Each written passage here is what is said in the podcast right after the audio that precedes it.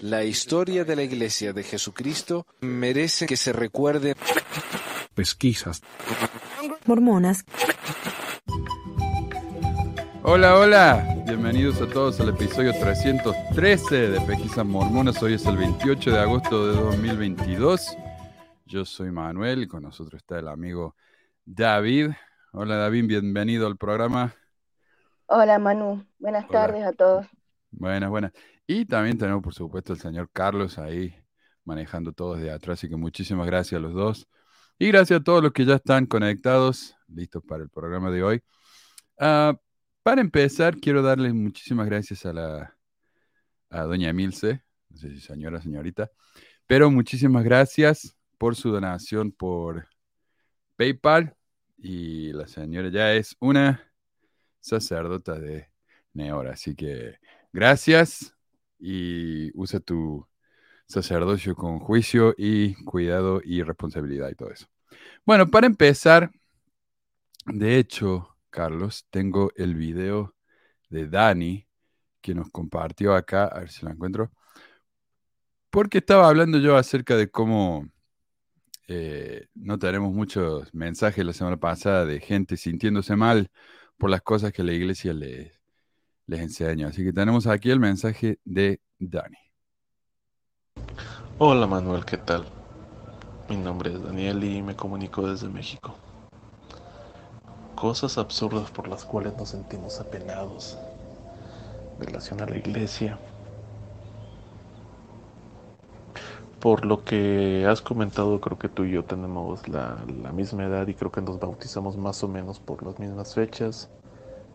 Yo sé que andas por los 40 y qué hubole, más o menos a lo, a lo que has comentado. O sea que de todos modos nos vemos muchísimo, muchísimo mejor que José Smith.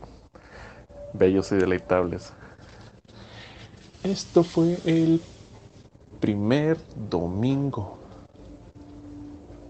con- ya como miembro cuando me bautizaron. Me faltaba una calle para llegar a la casa y era un domingo con mucho viento, había mucho polvo. Faltaban metros para llegar a la casa y dije, bueno, ¿y ahora qué voy a hacer? Nadie me dijo qué tenía que hacer después de esto. Tenía nueve, diez años, ocho más o menos. Que bueno, ¿y ahora qué hago? ¿Cómo voy a pasar mi tarde? Porque mis tardes de domingo era ver televisión. Ver televisión con, con mi papá. Y, ya no podía hacerlo. Porque me dijeron que no era bueno ver televisión en domingo. Y efectivamente, o sea, papá este me, me habló después de, de que me preguntara cómo me fue después de haber comido. Y vamos, vamos a ver la televisión y, y créemelo, me sentía terriblemente mal porque estaba viendo televisión en domingo cuando me habían dicho en la iglesia que no lo tenía que hacer. Y para medio zafarme por un rato, pues aproveché para, para bañarme. Porque no me gustaba. Alguien se le pasó la, un poquito la mano de, cloro en la, en la pila y no me, no me gustaba cómo me, me sentía. Y ya me iba a meter a bañar y dije, "¿Eh? ¿y ahora?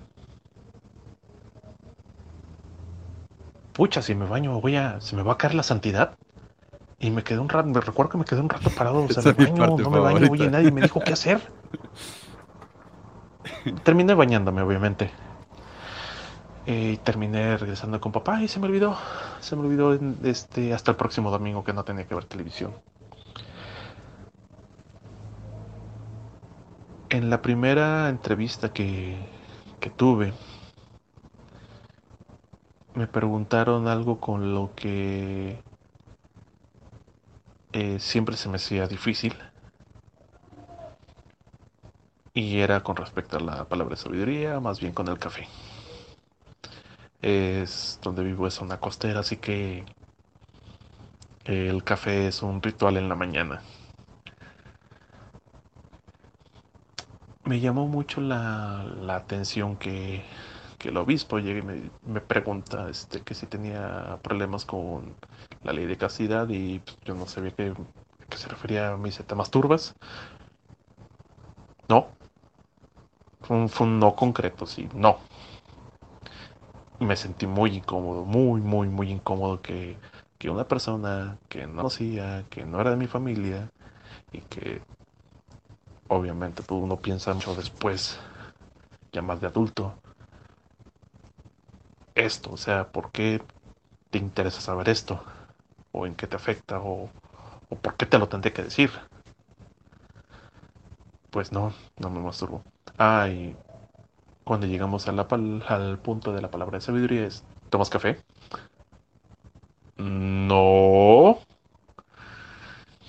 Y recuerdo que dije, bueno, me está... ¿Él sabe que tomo café? Digo, porque es el obispo.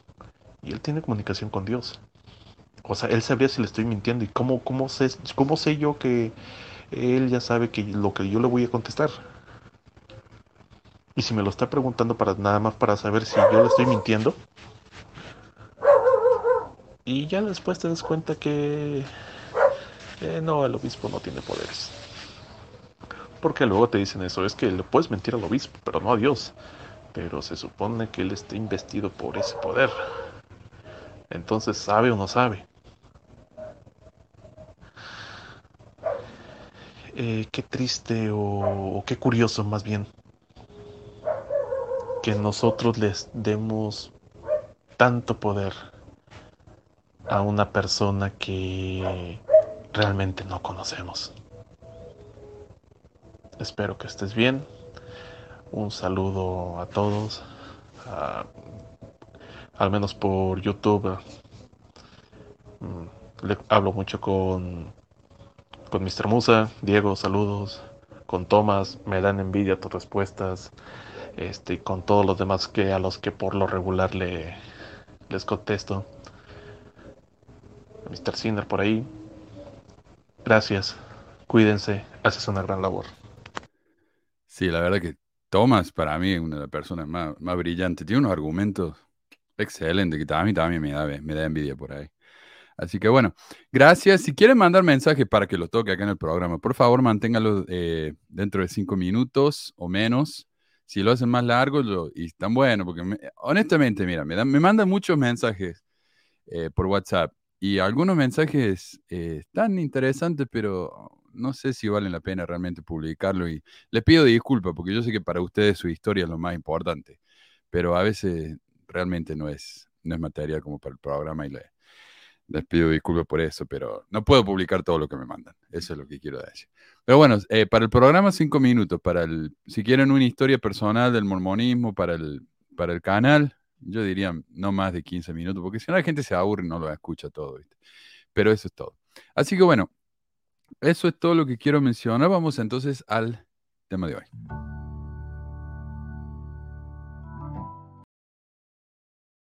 El director de Asuntos Públicos del área del Caribe de la Iglesia de Jesucristo de los Santos de los últimos días, ¿ves? Me sé el nombre de la iglesia, ¿ves? Me lo sé.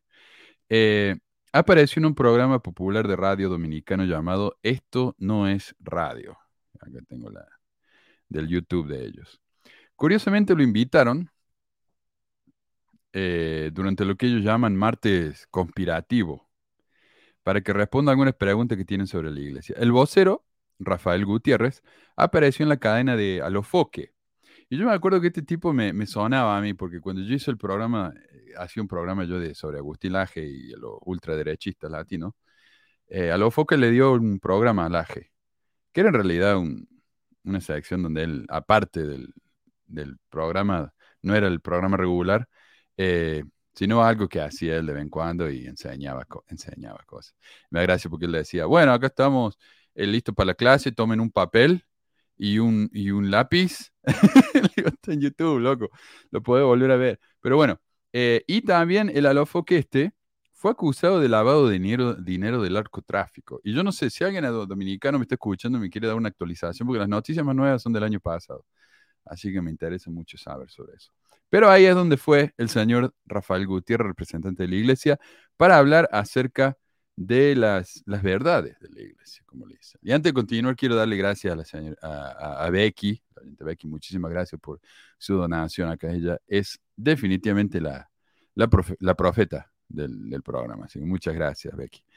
Eh, bueno, pero él fue al programa de, eh, a la cadena de Alofo, que en realidad no es el programa de Alofo, que sino de un tal eh, Ariel Santana.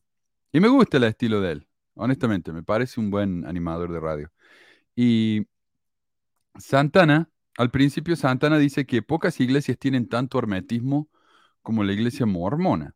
Y por eso hay tantas teorías de conspiración al respecto. Y cuando él dice eh, eh, hermetismo, por supuesto, se refiere al hecho de que mucha gente no puede entrar al templo eh, y no se sabe lo que se hace ahí. Y yo he escuchado, yo no sé vos, David, pero vos escuchaste historias raras así de lo que pasa dentro del templo. En la misión a mí una vez me dijeron que hacían orgías, que mataban gallinas, no sé, pero yo no sé si alguna vez escuchaste algo vos de, de la gente, de lo que piensa que pasa ahí. No, no he escuchado mucho, pero tampoco he conocido mucha gente que conociera a los mormones acá en, en Rosario. Claro. Solamente los mormones conocen a los mormones y algunos, y otro, y otro pequeño porcentaje de personas que conocen a los, a los sí. que son mormones. Mira, pero, si... oh, dale. Sí, sí, eh, alguna vez, alguna vez me, me, han comentado así muy, muy, pero, pero nada específico, ¿viste? Así, muy, muy a, lo, a lo lejos, como diciendo, pero ustedes hacen cosas raras en el templo. Mm. Y yo digo, no, lo que pasa es que son cosas sagradas. No es secreto, es sagrado, sí. Eh, Carlos, si vos ves mensajes de la gente diciendo ahí lo que ellos escucharon, guárdamelo, así lo, los compartimos acá más adelante. Eh, sí, yo eso, de que mataban gallinas, yo creo que están mezclando un poco los mormones con la santería, no sé, ese tipo de cosas, pero eso es lo que pasa cuando son tan herméticos, como dice el, el Ariel este. Pero el representante de la iglesia dice que no, que ellos no son herméticos. A ver si, si encuentro el video acá. Perdón, pensé que lo tenía listo, pero acá lo, lo comparto. Director de comunicación de la Iglesia de Jesucristo de los Santos de los Últimos Días para el Caribe. Okay. Primera señal de que no hay hermetismo, porque una institución religiosa que se encarga de tener un departamento de comunicación y de tener una gestión de comunicación con todas las entidades de la sociedad, pues definitivamente deja dicho que no hay hermetismo. En realidad a mí me parece al revés. Él dice que la iglesia no tiene hermetismo porque tienen a un, a un, eh, a, a, un vocero, ¿no? Para que vaya a los programas de radio. Pero en realidad a mí eso me suena como a lo opuesto. Eh, porque yo no veo que una organización que le abre las puertas y los archivos al público necesite que alguien vaya a la radio y blanquee la información. Yo no lo noto eso. En lugar de hacer publicaciones con datos a medias sobre su historia, dejaría que cualquiera viniera y leyera su historia y sus documentos primarios y haga con ellos el trabajo más objetivo posible. Pero en lugar de eso, la iglesia está dirigida por profetas que no profetizan, que no pueden explicar las contradicciones y los problemas más mínimos, y en su lugar tienen que pagarles millones anuales a sus apologistas para que los defiendan e inventen explicaciones. Gastan millones para controlar lo que aparece en el Internet. ¿Cuánto me dicen a mí que cuando vienen a ver video del programa les aparece propaganda de la iglesia? ¿No? O cuando ustedes buscan algo que tenga que ver con la iglesia en Google, los primeros dos o tres resultados son oficiales de la iglesia, siempre. Y eso no es casualidad. Eso es porque la iglesia lo está haciendo a propósito, ¿no? Y gastan y gastan con eso. El intento desesperado de esta gente de controlar su mensaje demuestra de primera mano que el hermetismo no es algo de lo que estén tratando de alejarse. Pero el trabajo de un vocero oficial de la iglesia es controlar el mensaje de la empresa. Así que por supuesto que él va a decir que no hay hermetismo. Y vamos a ver si realmente no hay hermetismo, eh, qué tan abierto y, y honesto es él con sus respuestas. Cristo. Esto es como una segunda Biblia para los mormones. Eh, no, definitivamente no. no. No. El libro de Mormón, que tiene Joni en su mano, es un volumen de escritura semejante a la Biblia. No Así es primero, mismo. ni segundo, ni está al lado, sino semejante. Cuando digo semejante, ¿de qué estoy hablando? De que nosotros creemos que así como hay un Dios sobre todas las personas del mundo, ese Dios desde la antigüedad se manifestaba a sus hijos sobre la tierra, de la misma manera que se manifestó a Moisés en el continente americano, acá donde nosotros vivimos, que no llegó la gente con Colón, ni la historia empezó con Colón. Dios se manifestaba a ellos de la misma manera que lo hizo Dice otro los- testamento de Jesucristo. a los que vivían Y lo corto así, lo edito un poco porque el tipo es repetitivo, dice lo mismo y lo mismo. Entonces, como para hacerlo más conciso, pero si quieren, miren el video de eh, original, solamente dura media hora. Eh, pero sí, es, es vueltero el tipo. Es, eh, ¿no es igual a la Biblia? ¿Eso dijo? Dijo que es semejante, pero no está a la par, no es segundo después de la Biblia, solamente es semejante. Yo no sé qué diferencia hay en eso. Pero si lo ocupa más que la Biblia, Ujú. ¿cómo no puede ser igual que la Biblia? Entonces, está mintiendo. No, absolutamente.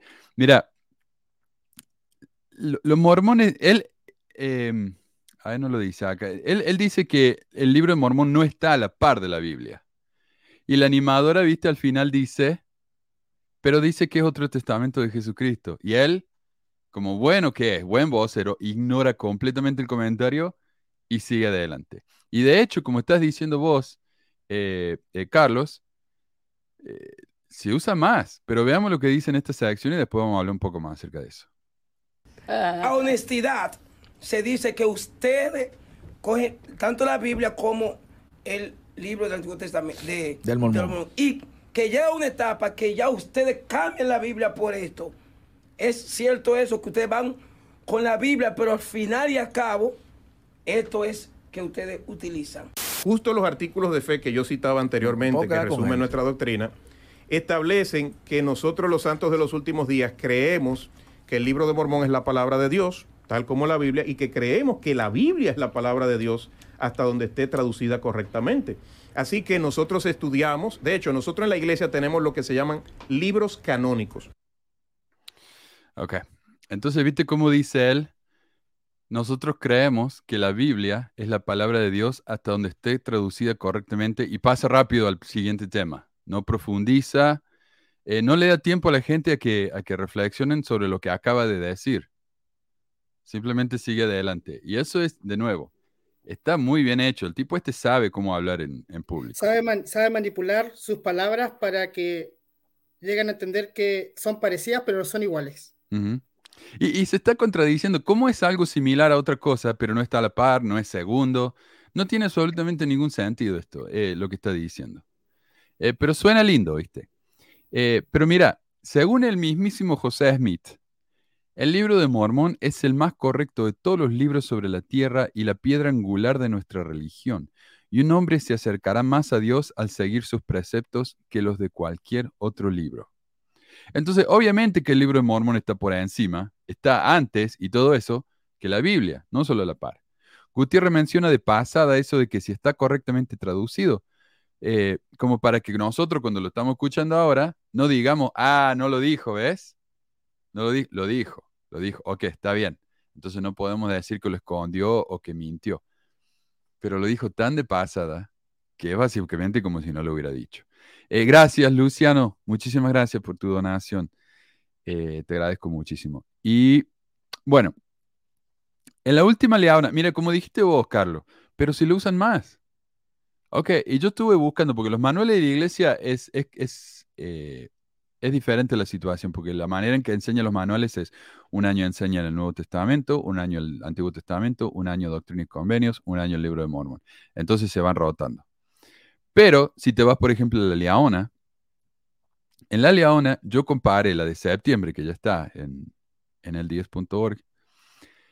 Hay 30 referencias a la Biblia en la Leona y 37 al libro de Mormón. También hay que tener en cuenta que 15 referencias son a doctrina y convenios. Así que las escrituras mormonas son referenciadas muchísimo más que la Biblia. Y lo más curioso para mí es que hay escrituras que son exclusivas, eh, artículos del, de la Leona, que son exclusivamente acerca de Jesucristo, y en vez de citar cosas de la Biblia o de Isaías, citan el libro de Mormón hablando de Jesucristo. Así que por supuesto que el libro de Mormón está por encima. Eh, no me vengan con eso. Eh, Sie- siempre ha sido igual. como dice un comentario, ni José me citaba tanto el libro de Mormón como ahora.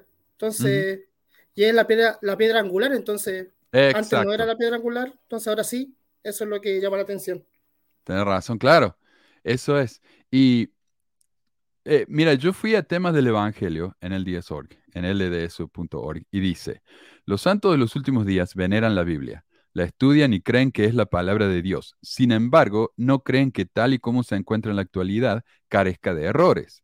Se cometieron muchos errores durante la recopilación, organización, traducción y transcripción de la Biblia, y la existencia de tales errores se hace patente cuando se consideran las diversas y muchas veces contradictorias traducciones bíblicas que existen en la actualidad. El estudiante atento de la Biblia suele sorprenderle las aparentes contradicciones y omisiones. Muchas personas también han sentido curiosidad por las muchas referencias de profetas bíblicos o libros a pasajes de las escrituras que no se encuentran actualmente en la Biblia. Si lees el, comentario de May, dice, todo el tiempo te están diciendo que leas el libro de Mormón. Es verdad, siempre cuando eras miembro, siempre todo el año tienes que estar leyendo el libro Mormón. Era una vez al año tenías que leer el libro Mormón completo porque era como la, como, como dice antes, que es, como lo más importante. Sí, sí. Y además Ratas Benson también se pasó toda la vida diciendo que tenemos que leer el libro de Mormón todos los días. Sí, pues él decía que había que inundar el, el planeta del libro de Mormón. Me acuerdo que Manuel hiciste un programa con respecto a eso, ¿no? De que era más que por marketing que por, por revelación. Sí, sacaron la nueva edición del libro de Mormón y tenían caja y caja de la versión antigua. Entonces lo que hicieron es decirle a los miembros, eh, compren una caja y désenla a sus amigos. Y tenían que hacer una introducción, ¿no? Con una máquina de escribir, o no había computadora en esa época. O escribir la mano y poner foto de la familia. Era un verso, ¿no? Como para para que la gente se sintiera especial haciendo eso, pero sí. Y yo, yo me acuerdo que yo tuve uno de esos libros, cuando me bauticé allá en el 90, alguien me dio un libro de Mormon con su foto y su dedicación abajo. Em, ok. Eh, pero sí, sí, sí, el, libro de Mormon. ¿Quién fue? Eh, Hinckley también decía que teníamos que leer el libro de Mormon en tres meses, todo en, el, todo el mundo al mismo tiempo. Y me acuerdo que ahí es cuando me empezó a dar las dudas de la iglesia. Hubo una meta a fin de año que hizo Hinckley, creo que fue el 2008, que creo que la conferencia general dijo, eh, la meta es leer en estos tres meses el libro de Mormón. Y además hicieron un, como una lista de, escrituras que había que leer diario para poder llegar a la meta y cosas así. Sí, porque lo leíamos toda la iglesia entera al mismo tiempo. ese era el, chiste de la, de la meta esta, sí. Sí, sí, y ahí es donde yo con mi esposa leyendo el libro de Mormon llegamos a la parte de los blancos y deleitables que yo lo había leído como 15 veces antes y nunca me había chocado tanto como esa vez. Así que gracias al presidente Hinckley, acá estamos. Eh, entonces, cuando habla de, en el tema del Evangelio en el sitio de la iglesia, se la pasa diciendo que la Biblia está llena de errores. Y curiosamente hay una parte que dice eh, que uno se sorprende cuando lee pasajes de la Biblia y encuentra profetas que no están en la Biblia, que ya no están. Pero el libro de Mormón también hace eso. Habla de un par de profetas, yo no me acuerdo cómo se llaman, pero son profetas que, no, no tienen ninguna referencia fuera del libro de Mormón, supuestamente que están en la Biblia, y no, no están. Por su parte, oh, y yo te quería decir también, eh, una vez, yo me acuerdo que creo que fue Kimball, uno de esos profetas viejos, estaba escuchando yo un, un discurso de él, donde decía que él, cuando era chiquito, se puso la meta de leer la Biblia entera.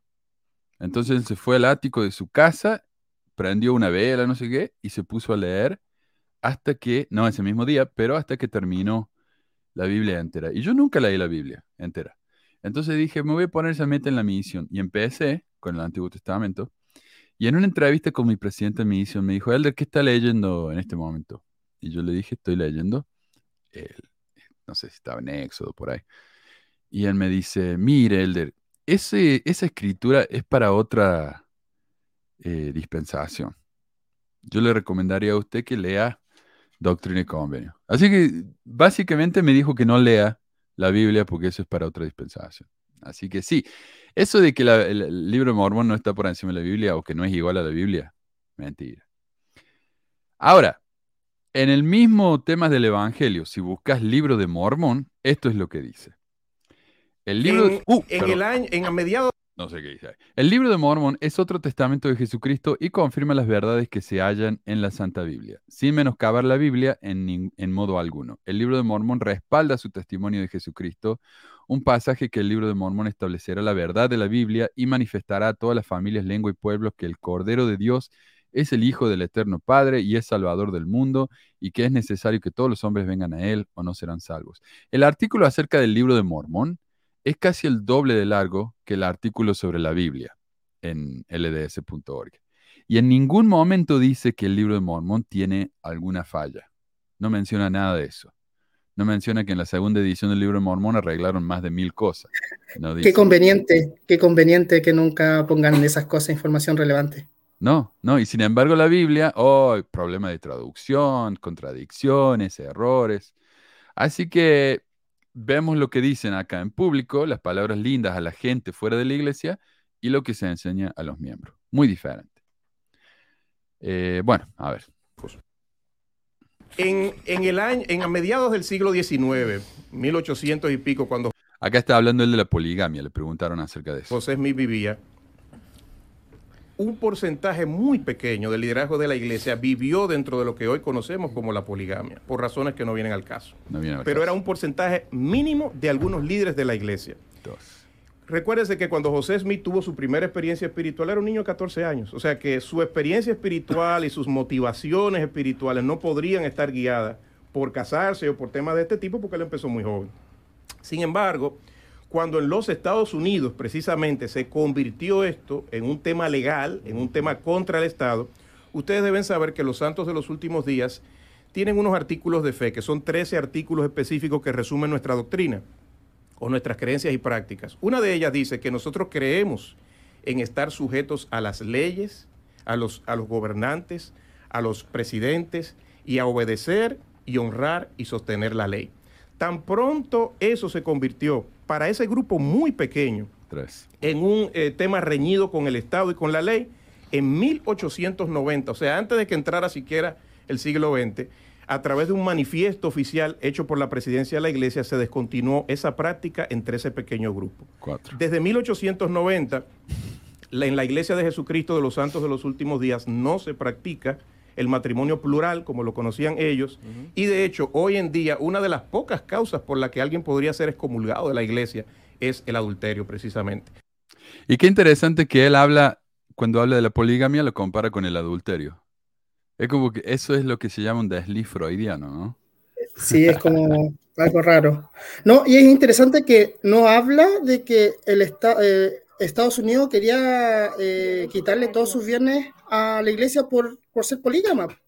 Entonces dijo solamente cuenta, cuenta la historia bonita de que no, que era, era un grupo pequeño y cosas así. Cuatro Era un veces. grupo dijo. pequeño, mira, aunque hubiera sido un solo líder mormón que hubiera vivido la poligamia y los demás lo sabían y, y lo, lo permitían, hubiera sido demasiado, en mi opinión. Exacto, exacto, especialmente si es el profeta, el líder máximo, el que habla con Dios. Pero viste cómo dice, vamos a hablar acerca de, de la poligamia, porque practicaron la poligamia por razones que no vienen al caso. E- Este tipo Hinckley, no, no hablemos de eso, no, no hablemos de eso. Pasemos a lo que yo quiero hablar, que es más bueno. No, es muy bueno. Este es de la escuela de Hinckley, el tipo este. Pero él también habla de un grupo pequeño, pero no era un grupo pequeño, porque después de la primera declaración oficial siguieron eh, practicando la poligamia, solamente que bajo, bajo la mesa. Y después del segundo manifiesto, ahí recién ellos como que se asustaron de verdad y ahí cambiaron su... y Mm. la revelación y todo lo demás. Sí. Eh, cuando a mí me dice él un grupo pequeño, un, un porcentaje mínimo, dice él, muy minúsculo. Yo me imagino que si yo, 2%, 3%, no sé, pero cuando yo voy al sitio de la iglesia tiene un artículo que se llama el matrimonio plural en Kirkland y Nauvoo, dice, probablemente la mitad de los que vivían en el territorio de Utah en 1857 vivieron en una familia polígama como esposo, esposa o hijo en algún momento durante su vida. Yo entiendo, él probablemente dice los hombres que estaban casados con muchas mujeres eran muy pocos. Pero cuando uno incluye a las mujeres, ya no son tan pocos. Y cuando uno incluye a los hijos que viven en esa familia, incluyen a la mitad de la membresía de la iglesia.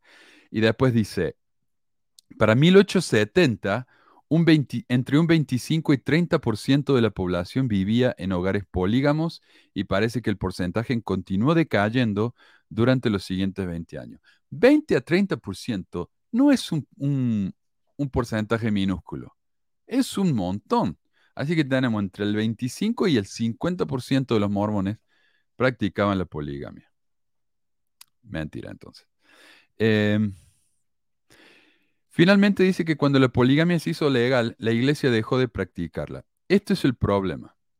La poligamia siempre fue ilegal en los lugares donde vivían los mormones. Y acá es donde hay que admirar la habilidad de este hombre de decir verdades medias, ¿no? Para hacerlas sonar como verdades completas. Dice que cuando en los Estados Unidos esto se convirtió en un tema legal, los mormones dejaron de practicar la poligamia. Por supuesto, a nivel federal, la poligamia no era ilegal, pero sí lo era en los estados en donde ellos vivían. Y es el problema con las leyes acá en Estados Unidos. Se llama Estados Unidos porque son 50 estados en los que cada estado tiene el derecho de hacer su propia ley. Y a veces la ley del estado contradice a la ley, de, la ley federal. Por ejemplo, a nivel federal, la marihuana, eh, tener posesión de marihuana, es un crimen. Pero en algunos estados uno puede comprar marihuana para usar eh, a nivel recreacional. Entonces, eh, hay que tener en cuenta esas dos cosas. Ahora, por ejemplo, el, aborto no, no, es ilegal, sino simplemente, bueno, sí, se penaliza si alguien realiza un aborto al doctor, pero en algunos estados no. Es legal. Entonces, eh, esa es la situación en Estados Unidos. Y el hombre este, por supuesto, no hace esa diferencia. A nivel federal, la poligamia no era ilegal, pero en Illinois, donde estaban los mormones, sí, sí era ilegal. Y Manuel, hablando de política, allá en Utah todavía es muy fuerte los mormones dentro de política o ya se están ya como mitad y mitad, todavía es muy fuerte. No, porque creo que allá todavía está. No, mira, lo que pasa es que a nivel, por ejemplo, de ciudad, depende de la ciudad. En Salt Lake, Salt Lake, eh, hasta no hace mucho tenían el primer mayor, que sería como alcalde de Salt Lake City, eh, que era una mujer lesbiana. Eso nunca hubiera pasado en Provo, por ejemplo. Pero Salt Lake es una ciudad mucho más progresiva. Ahora, a nivel general de Utah, el 60% de la población es mormona. Entonces, cuando van a votar, ese 60% elige a todos los políticos. Entonces, por ejemplo, senadores, todos los senadores de Utah van a ser siempre mormones eh, republicanos. Tenemos a Lee, Mike Lee, que es un fanático loco, ultraderechista mormón, y tenemos a Mitt Romney. Rubén pone que el 80% de la legislatura estatal son mormones, o sea, claro. es mucho. La legislatura, claro, porque eso es votado por la gente en general. Y la legislatura también hay que tener en cuenta que la legislatura está formada por los, eh, lo que se llama acá, eh, representantes, de la Casa de Representantes. Y esos son votados por áreas. Entonces, por eso no es el 100%, es el 80%, porque hay áreas, como digo, que son mucho más progresivas. No, acá los políticos son, y el gobernador siempre va a ser un mormón, siempre, eso no hay, no hay duda. Eh, y eso es lo que siempre pasó con los mormones cuando, cuando ellos vivían en Illinois, cuando vivían en Missouri. Eh, votaban en masa. Y eso es lo que no le gustaba a la gente local, porque el voto de los mormones solo, que eran tantos, decidían una, una elección. Entonces por eso lo vivían echando también. Eh, buena pregunta, Carlos, gracias. Em, entonces, el sitio Fair Mormon, y esto me encanta, el sitio Fair Mormon que es el, sitio ¿viste? De, los apologistas de la iglesia acá de BYU, quiere exculpar a José Smith diciendo, increíblemente me parece a mí, que no podía haber sido condenado por poligamia en Illinois en 1840, por ejemplo, porque no era ilegal, porque, y esto es lo que dice literalmente el sitio de Fair Mormon, la ley de Illinois solo tipificaba como delito el adulterio o la fornicación si era abierta. Si José hubiera vivido para enfrentar el juicio por este cargo, habría tenido buenas razones para esperar la absolución, porque sus relaciones con sus esposas plurales no eran abiertas, sino que se mantenían confidenciales y conocidas por poco. Ahora, ¿por qué Fair Mormon admite que las relaciones de José Smith deberían considerarse adulterio o fornicación? Porque el matrimonio no era legal, la bigamia. La bigamia no era legal. Casarse con dos personas ante la ley estaba prohibido. Entonces, ¿qué hacía José? Se casaba con una y se casaba, en eh, se sellaba con el resto. Y después hacía sus cosas. Pero entonces eso es considerado, obviamente, es considerado eh, fornicación o adulterio ante los ojos de la ley. En Illinois, el adulterio y la fornicación eran ilegales si se hacía abiertamente. Y los de Fair Mormon dicen, ven, pero él lo hacía en secreto. Así que no puede haber sido ilegal. Peor, po. Peor que lo ha hecho en secreto, po. Entonces era, era ilegal, aparte lo escondía. Qué profetoide. Y estos son los defensores de la iglesia. Esto es lo que dice la gente a la que les pagan para hacer esto. O No sea, sé, estaba a- mal, pero como nadie sabía, estaba bien. Es que no tiene defensa la iglesia. Estas son Con esas esa, cosas con que esa defensa. Sí. Estas son las cosas que hacen lo- los abogados, ¿viste? Eso, que son medio, no sé, medio chueco, como dirían allá en Chile. Estos abogados medio grasosos, ¿viste? Que tratan de justificar un, qué sé yo, un asesinato porque el policía no había registrado su arma eh, a tiempo ante el, qué sé yo. Entonces el que lo arrestó no tenía el derecho de hacer. ¿Viste ese tipo de cosas? No es que no mató a la persona, sino que el policía que lo arrestó estaba haciendo las cosas mal. O sea, e- ese tipo de, de- de- justificaciones que no justifican nada. Son eh, problemas, qué sé yo, administrativos.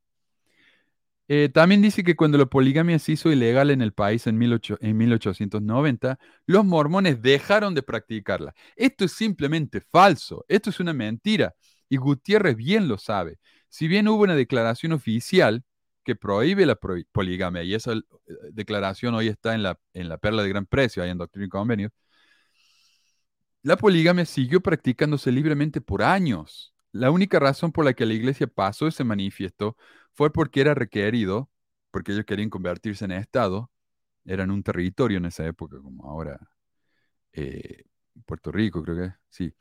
Entonces ellos querían ser Estado, porque eso les da mayor eh, estatus, ¿no? Pueden elegir sus propios líderes y ese tipo de cosas. Eh, y el gobierno dijo, bueno, si ustedes quieren ser un Estado, dejen de practicar la poligamia, pónganse la pila. Entonces Wilf- Wilford Woodruff dijo, ok, vamos a pasar la, la declaración, no practicamos más la poligamia. Entonces, ¿qué hicieron? Woodruff envió a mormones a las colonias de la iglesia en México, donde se seguían casando eh, con muchas mujeres. Entre los apóstoles, miembros del cuoro más alto en la iglesia, los que se casaron pluralmente entre los apóstoles, ¿ah? Estos no son miembros cualquiera. Estaban John W. Taylor, Brigham Young Jr., Mariner W. Merrill, Abraham Woodruff, Matías F. Crowley, Cowley y muchos más. Creo que hay como siete de los doce apóstoles que eran polígamos después de la declaración.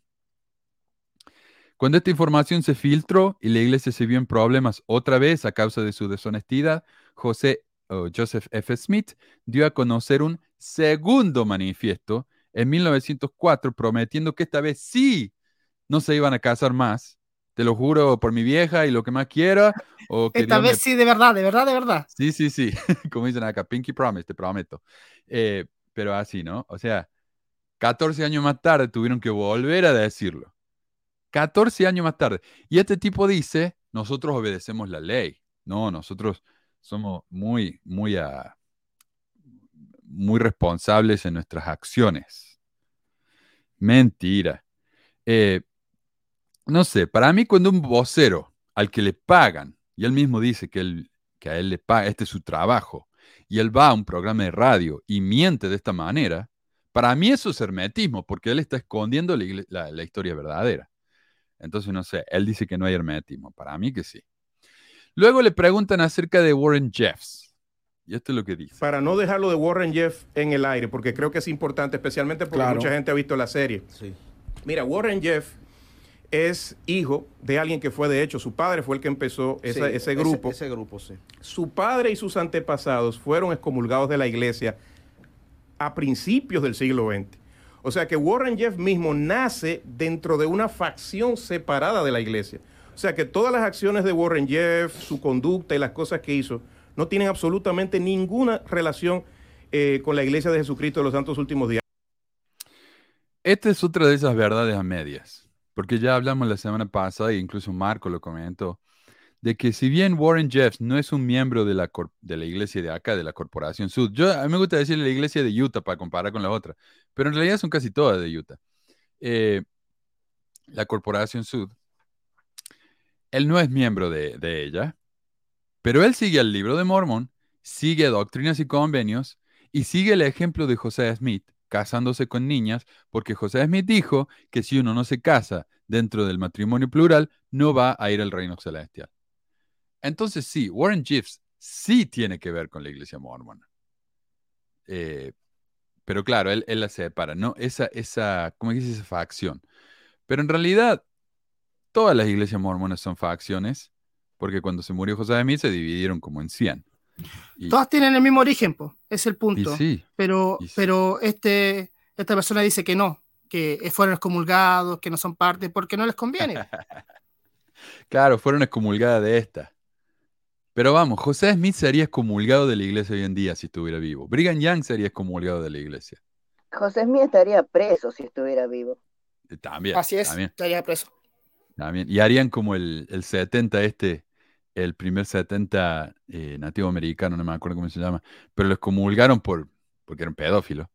Eh, la iglesia lo excomulgó, se lavó las manos, el tipo desapareció de los registros de la iglesia, no, no aparece más en, en LDS.org, en las conferencias, se olvidaron de que el tipo existía. Habrían hecho lo mismo con José Smith. Absolutamente. Es como hicieron con Marsh, Thomas B. Marsh, que era un, creo que era miembro del de la, de la primera presidencia. Y hoy en día Thomas B. Marsh es el diablo. ¿Por qué? Porque no le gustó la violencia de José Smith. Así que... Pero la iglesia se dice que es por la nata de leche. Sí, sí, viste cómo le, han ensuciado el nombre a ese pobre hombre. Cambian, cambian la historia como ellos quieren. Pero no hay hermetismo, Carlos, ¿viste? Porque contrataron a uno. Sí. Bueno, ahora pasamos, le hacen una pregunta muy buena acerca de la pulencia del templo, ¿no? No dejé la pregunta para que no sean tan largos los clips, pero le dicen, ¿cómo puede ser que la iglesia tenga esos mármoles más finos? Mira, acá cuando abrieron el, eh, tiraron el templo anterior acá de Ogden, porque la verdad era horrible. Era, era muy feo. Y lo tiraron, hicieron uno nuevo que es un castillo de princesa, ¿viste? Lo que el, edificio ese. Y yo no fui, pero mi ex fue y después me contó, sí nos decían que los, los candelabros no son de vidrio cortado, son de cristal. George P. Lee, ese es el, tiene razón, ese es el, el 70 que lo tiraron abajo la alfombra. Eh, es cristal. Eh, no hay piedras cualquiera. Este es mármol italiano. Incluso es el único templo, de acá de Ogden, que viste cuando aparece la pantalla, sube y baja la pantalla y atrás están las cortinas. Bueno, en este templo, en vez de tener una pantalla que sube y baja, tiene una pared donde se proyecta la película. Y cuando termina la película, la pared entera se mueve y atrás están las cortinas. Imagínate lo que debe costar eso. O sea, básicamente esa pared sola debe costar más que todas las casas acá de mi manzana. Así que le pregunto, ¿cómo puede ser que el templo sea tan lujoso? ¿Y esto cómo se justifica el, el vocero este?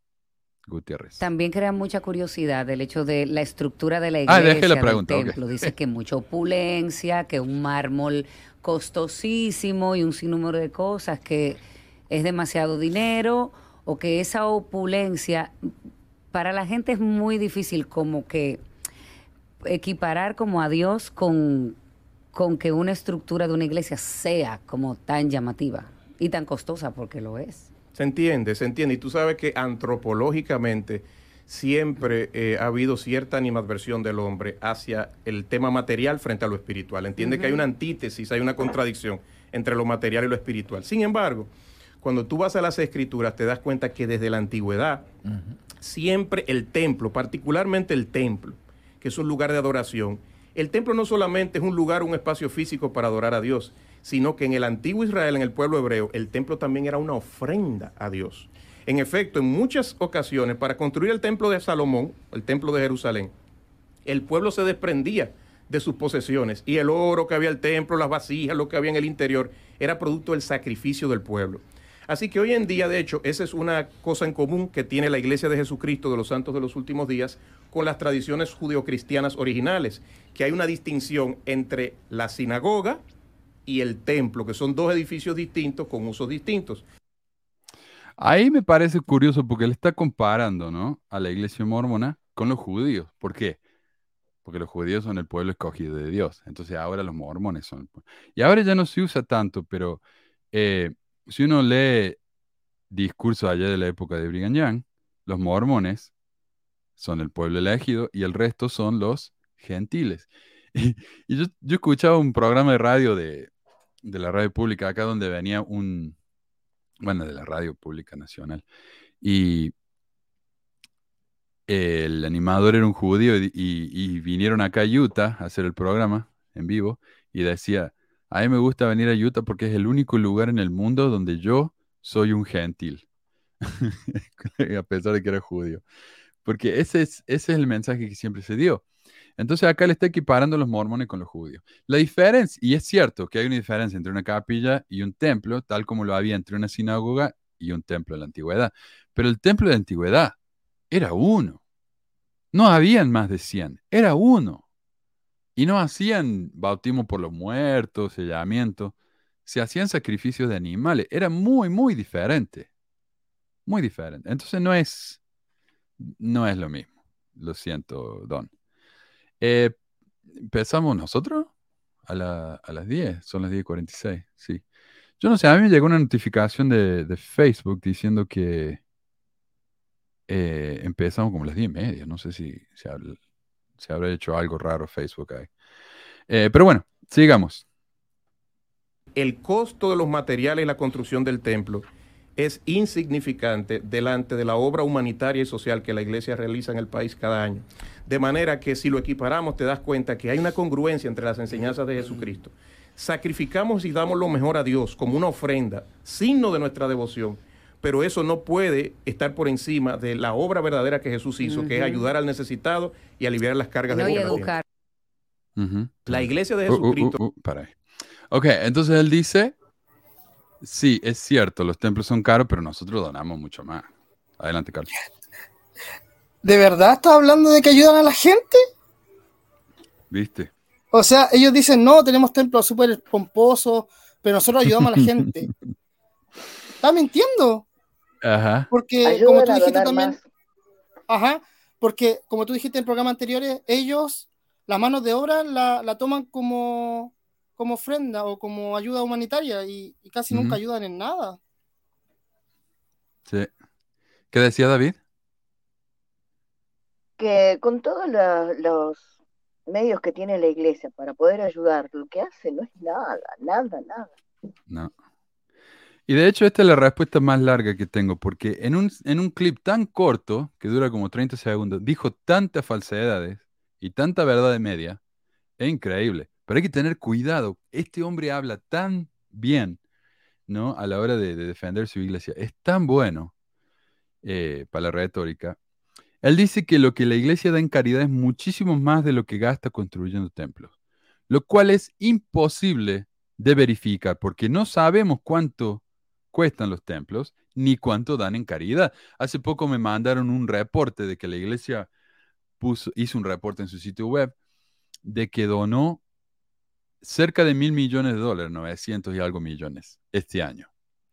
Pero como bien dice Carlos, ¿cómo sé yo que no cuentan entre esos 900 millones el trabajo de la gente? Porque en reportes anteriores, cuando yo fui y leí lo que ellos, lo poco que te comparten, eh, es como que es lo que te están diciendo. Contamos el trabajo de la gente, ¿no? Eh, eh, no me acuerdo la palabra que usan, pero algo así como la diferencia entre efectivo y especies, ¿no? Em, este, este es de República Dominicana, Guzmán, si me pregunta de qué país es. Sí. Lo que sí sabemos es que este hasta hace un par de años, según las palabras del consejero de la primera presidencia, Dalen H. Oaks, la iglesia donaba 40 millones al año. 40 millones al año. Eh, al mismo, y él lo dijo directamente en una entrevista, nosotros donamos 40 millones al año. Ok. Y él pensó que era mucho, la gente iba a quedar impresionada. Al mismo tiempo invirtió 1.500 millones en un centro comercial y tenía 100 mil millones en Wall Street sin que nadie se enterara. Así que quién sabe. Pero lo, eh, puede que sí, donen más de lo que gastan en pero probablemente no. Seguro donan harto, pero no, nosotros no sabemos. Deben donar harto. No sabemos. Además que tenés que tener en cuenta que la iglesia tiene muchas granjas. Ellos hacen sus propios, por ejemplo, está la marca Deseret, que cuando te mandan al, eh, ¿cómo se dice? El almacén del obispo, no te dan efectivo. No te dicen acá tenés para pagar el, para ir al súper. No, te mandan al, almacén del obispo y ahí es como un, como un supermercado donde voy a elegir lo que necesitas. Y no, solo, no cualquier cosa tampoco. El obispo te hace la lista de lo que vos podés ir a buscar en el almacén del obispo. Y esa es la marca Deseret. Con respecto a eso, acá en Latinoamérica no es tan así. Acá, acá se le, o sea, acá, no sé, pues la familia que necesita se va a una, a una entrevista con el obispo, el obispo le dice, le dice ¿qué necesita? Necesito tan, tanto, necesito tantos kilos de, de carne o de pollo y cosas así. El obispo no da el dinero, solamente él va, compra y te lleva lo que tú necesitas. Mira. Y es así, acá no hay como centros como allá en Estados Unidos de que tú puedas ir y comprar.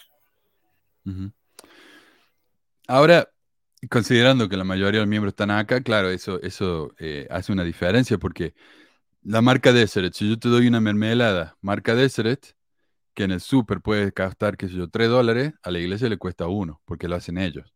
Pero ¿qué van a decir ellos? De le donamos algo que vale 3 dólares. Eh, entonces, son muy, eh, son muy pícaros con su... Con, respecto a eso, Manuel, allá, allá esa, esa es como una venta o es una regalía? Porque si es una venta debería pagar impuestos. No, no es venta, no. Es lo que le regalan ellos a los. Por ejemplo, cuando ellos hacen donación en el mundo y dicen, nosotros donamos, qué sé yo, 3.000 kilos de, maíz. Ese es maíz que produjo la iglesia. Ese maíz a la iglesia le cuesta una cierta cantidad de dinero, pero el precio que ellos ponen que donaron es el precio del, mercado. Entonces, ah, en realidad eh, gastaron, qué sé yo, mil dólares pero dicen que donaron 5 mil. Que en realidad, si ellos lo hubieran vendido, habrían hecho 5 mil. Entonces, en parte es verdad. Pero ellos no. O sea, por todos lados no pagan impuestos, no pagan impuestos nunca, entonces. No, por esas cosas no pagan impuestos, porque estas son caridades.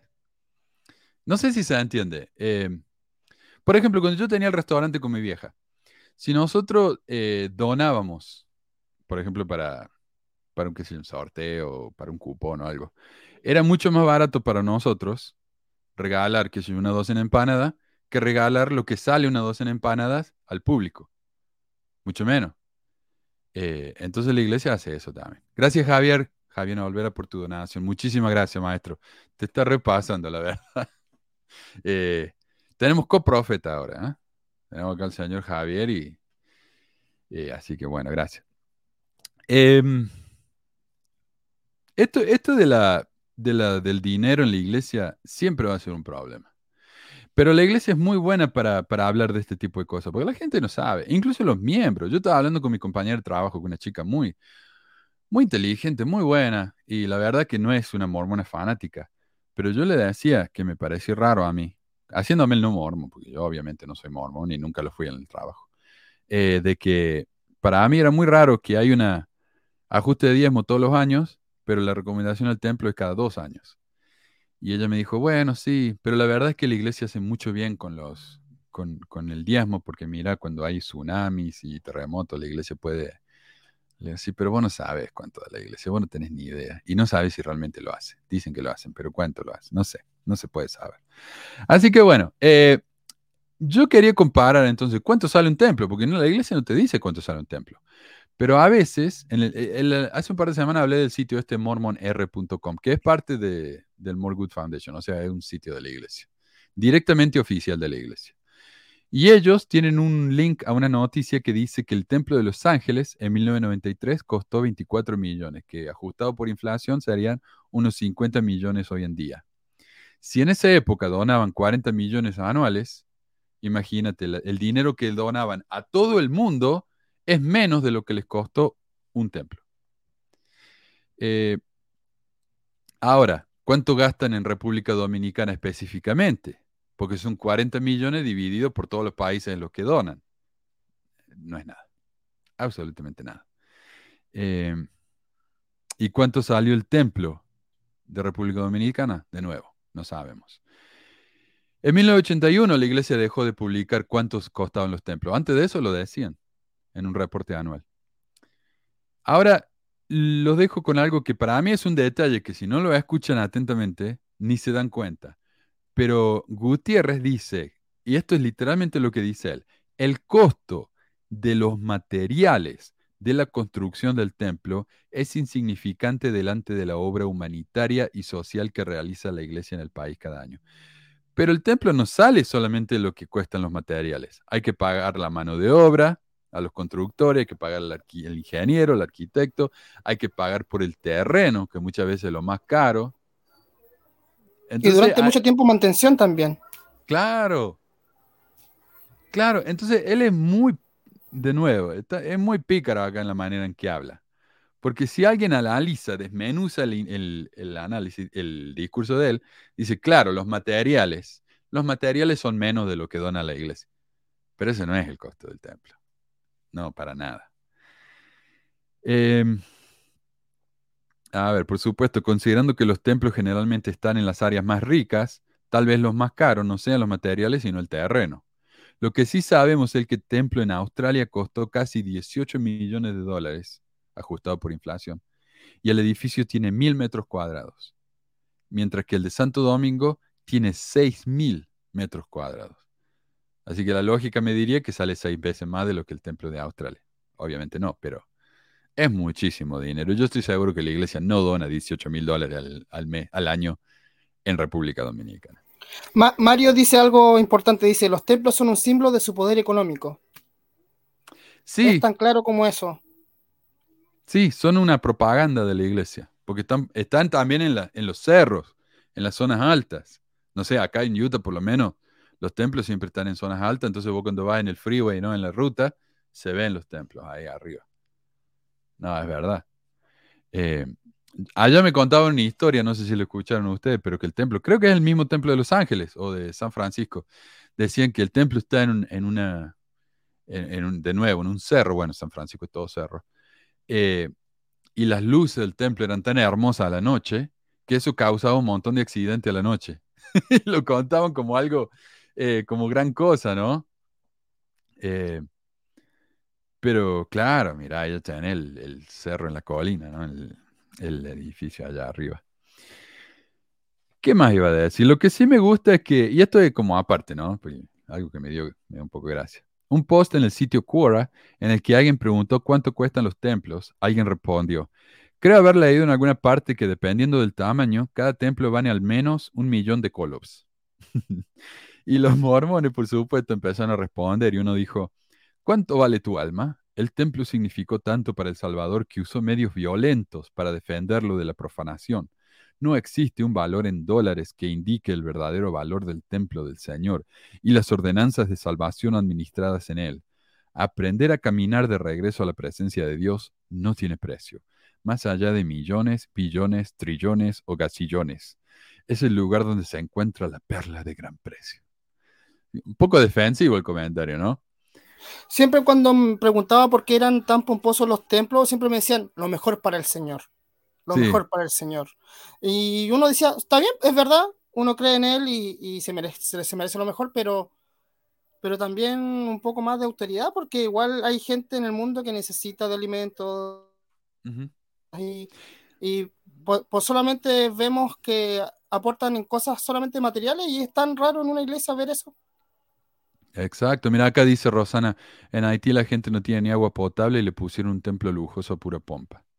Gasten un poco menos en el templo y ayuden a que la gente tenga agua. No sé, me parece a mí que eso sería realmente una ayuda humanitaria. Yo creo que ahora que no van a poner a Moroni arriba, van a, van a ahorrarse un poco más de dinero. Sí, sí, aunque en vez de comprar mármol local se traen el mármol de Italia, me parece que son mucho más caros también. Eh, esto me hace acordar cuando, viste, hablan de, de los, los, eh, los misioneros cristianos que van a, a África y le dan Biblia a los chicos en vez de darle comida, como si eso lo fuera a ayudar, ¿viste? Es más o menos lo mismo, ¿no? El templo lo- nos va a ayudar a nuestra alma, nos va a salvar. Ay, ay, ay. Con la plata que tiene la iglesia podría llenar el lago Salado también, ¿no? Sí, yo no sé cómo se haría la logística, pero me parece a mí un par de cañerías que vengan del océano o algo. O influenciar a la, a la legislatura, ya que son todos mormones, a que dejen de usar tanta agua al pedo, porque acá en Utah, mira, si usted va a Nuevo México, Arizona, las casas en el patio, al frente, tienen piedras, piedras, palitos, pero acá en Utah es todo pasto, grana, no sé, césped. Sí, es Y eso verde. lleva mucho agua, porque estamos en un desierto. Entonces tenés que regar a lo loco. Y eso es un desperdicio de agua. Se nos está secando. Yo dije, se nos está secando el lago Salado, pero ahora también se está secando el río Colorado. Y eso es un problema, porque ese río nos da agua a Utah, pero también a Nevada y a Idaho y a, y a, bueno, y a Colorado y a, varios estados alrededor. Ahí sí que estamos fritos, si se nos seca el lago, el, el río Colorado. Eh, y sí, la iglesia podría influenciar en eso. Con el poder que tiene, Nancy, Nancy pregunta si el templo es un marketing. Yo creo que sí, obvio, obvio. porque para ir tienes que pagar, po. Porque si tú no pagaste el diezmo, tú no puedes entrar. Entonces Pero- ahí también mantienen ese, ese como idea de pagar por, es como pay per view, pagar por ver. o pay to play. eh, pagar para jugar. Eh, sí, sí, eso y eh, sirve varias funciones. Bueno, la salvación del alma, pero también es marketing, porque se ve de todas partes, son tan grandotes. eh, y también porque es, es una inversión en un terreno lujosísimo, ¿no? en las zonas más ricas. Bueno, bueno, pasemos al próximo clip nomás, ya está. Buscar. Él la dice iglesia que de Jesucristo, los no vive de lo que la iglesia le da. practican la ley del diezmo, que en nuestro país a veces es controversial por el tema de los ministros que se apropian Sí, de los sí, diezmos, sí, sí. etcétera, etcétera. Sin embargo, en la iglesia de Jesucristo de los santos de los últimos días, los ministros, o sea, los que equivalen al pastor o al Sí. cura, etcétera, son laicos y voluntarios, es decir, no tenemos un clero profesional a tiempo completo. De hecho, yo, aparte de que trabajo para la iglesia como director de comunicación, yo soy presidente Yo trabajo para la iglesia, ¿ok? Entonces, aclarando, él no es, no es un llamamiento, él trabaja para la iglesia. Quiero decir nomás por lo que dice más adelante. presidente de una estaca. ¿Qué es una estaca? Es el equivalente en la Iglesia Católica a una diócesis. O sea, yo, yo vengo siendo el obispo de una diócesis. Ok. Pero es algo que yo hago de manera voluntaria en mi tiempo libre, que tengo que repartirlo con mi esposa, con mis hijos, mi familia, y mi trabajo tu y trabajo. ganarme la vida. No vivo de lo que la iglesia me da. Él dice que no vive de lo que la iglesia le da. ¿Cómo que no? Se acaba de decir que él trabaja para la iglesia. Ese es su trabajo. Que bueno, pero bueno, es un detalle. Ah, no sé si va a decir algo, Carlos. Eh, entonces sí, sí vive de lo que la iglesia le da porque ese es su trabajo. Lo que sí es verdad es como presidente de esta acá, ahí sí que no recibe un sueldo. Pero también él dice, mira, acá hay problema con los diezmos porque los ministros, hablando de las otras iglesias, ellos sí reciben un sueldo y se dejan el dinero del diezmo. Lo que no dice él es que hay una diferencia entre los líderes locales y las autoridades generales. Él no lo menciona eso. De nuevo, hablando del hermetismo, dando verdades a medias. Los líderes más altos sí reciben un sueldo. Quiso dejar en claro de que los miembros, que todos los miembros, o sea, todos los líderes no reciben dinero. Eso quiso decir. Pero él sí recibe un sueldo, como dijiste. Pero la manera en que lo dice, lo dice de una manera tan cuidadosa, pero por ahí, Sí. ah, por ahí la jode, porque mira lo que dice ahora. Ahí la cago.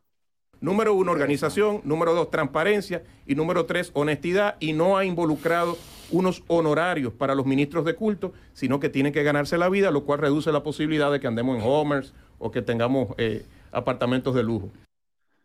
A los líderes de culto. No se les paga a los líderes de culto. Sí se les paga a los líderes de culto. No se les paga a todos, pero definitivamente sí. Hay al menos ciento y algo que reciben dinero, porque está el quórum entero de la primera, de, de los 70 autoridades generales, ellos reciben sueldo.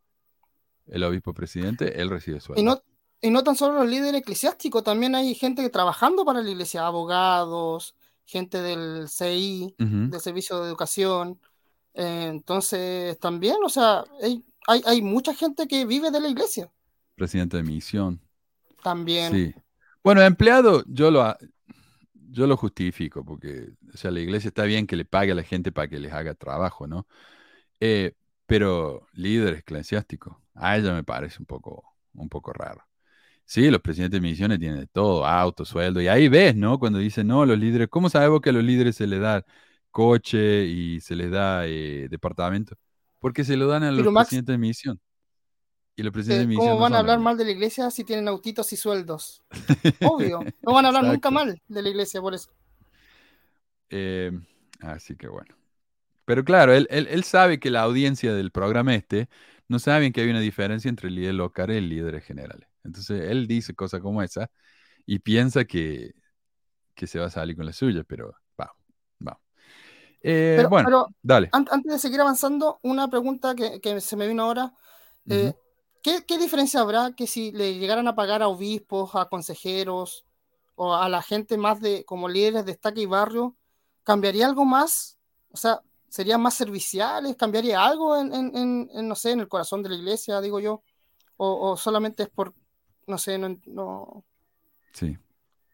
No sé cómo expresar La manera en que yo lo veo, gente como este se hace, ha- hace ver como que todos los líderes religiosos son unos corruptos.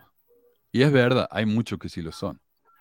Pero hay mucha gente que, mira, hay ciertas iglesias, que sé yo, la metodista, ese tipo de iglesias, que yo le tengo mucho respeto, porque esa gente vive eh, de la iglesia, pero no ganan mucho.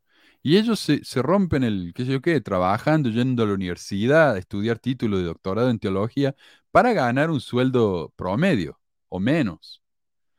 Eh, esa gente yo le tengo todo el respeto, porque esa gente vive lo que predica.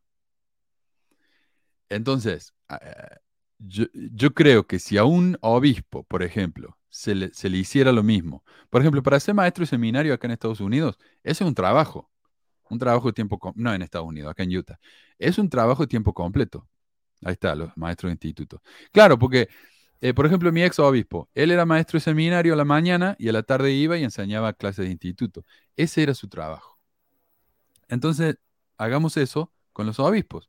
Entonces, el pobre obispo, en vez de tener que trabajar 40 horas al día en su trabajo normal, como dice acá el tipo este, y luego 20 horas para la iglesia, está exhausto ese hombre. Y a veces yo me imagino que si tiene que lidiar con un abuso de menores, ese hombre no sabe lo que tiene que hacer. Entonces dice, bueno, la iglesia se hace cargo, yo, yo ya estoy. Se Acá dicen los de maestros de problemas. institutos son. Ah, perdón. Acá dice, Sí. los maestros de institutos son pagos en Utah, pero acá en Latinoamérica no, En Utah, no se le paga. Utah, solamente Acá no Utah. se le paga a nadie por, por ser- prestar servicio a la iglesia. A menos que seas director de SEI. Ah, Porque a ellos sí se le- distinto. ese es un tiempo trabajo, distinto, un sí. trabajo de tiempo completo, sí. acá Eh, había también gente también que hacía aseo en las capillas antes. También se les pagaba. Pero también esas cosas también las sacaron con el tiempo. Sí. Ese es el único trabajo que yo justificaría que sí se le pague a la gente. Como el... Pero yo digo, yo siempre he dicho, si se le pagara a los obispos por su trabajo, estos hombres no estarían tan exhaustos todo el tiempo, tan cansados, tan estresados, y probablemente recibirían mucha más capacitación y serían capaces de, de hacer un buen trabajo como ministros eh, religiosos y espirituales. Porque esta gente no sabe responderle- Ujú. Déjame responderle a Eric, dice, descubrir, descubrir el secreto para comprender los episodios de pesquisas. Es iniciar desde el, prim- el episodio número uno. Gracias pesquisa por sus exposiciones y excelentes panelistas. Es verdad, es como las películas de Marvel. Tienes que seguir desde el principio hasta el final, si no, no, no, comprendes nada. Bueno, o haber sido mormón. Porque yo sé que muchas veces hablo y uso lenguaje mormón, acá hay mucha gente no me entiende. Eh, pero bueno. Entonces sí, él vive de lo que la iglesia le da, la iglesia sí le paga a sus líderes, otra mentira de, de Don Gutiérrez acá. Y hablemos acerca del diezmo, un poquito. De hecho, por ejemplo, si Jiménez pagara diezmos en la iglesia, así es que sucede. En la iglesia hay unos sobres, usted llena su volante de diezmos para que haya un registro. Usted se queda con una copia del volante, lo entrega al obispo de la congregación. Y a fin de año el obispo, o cuando usted lo desee, le entrega un informe, le dice, Martínez, este año usted ha entregado a la iglesia por concepto de diezmo, tanto. Y tú puedes venir con todas las copias de tus donaciones y decirle, no, obispo, ahí hay una discrepancia, faltan dos, dos depósitos o lo que sea, como un ejercicio de transparencia. Los fondos de la iglesia se administran a nivel global. Por ejemplo, cuando una congregación hace donaciones, eso no se queda para la administración del pastor local. Eso va a un fondo general mundial. Entonces, ¿qué está diciendo él ahí? Que cuando yo tengo una entrevista de ajuste de diezmo con el obispo, no es para asegurarse de que yo estoy pagando todos los diezmos, a pesar de que te lo preguntan. Es para que yo, como donante, me asegure de que la iglesia está eh, manteniendo registro de todo lo que yo he dado. Entonces ahí está, es transparencia. Es transparencia. Eh, yo diría sería más transparencia si la iglesia me dijera a mí lo que hace con mi diezmo, pero la iglesia no me dice. Incluso Hinckley, cuando le preguntaron cuánto dinero tiene la iglesia, él dijo, esto es información para los miembros. Y me parece bien a mí, porque yo como donante, como inversor en la corporación, debería saber lo que hace la iglesia con los diezmos. Pero yo como miembro no sé.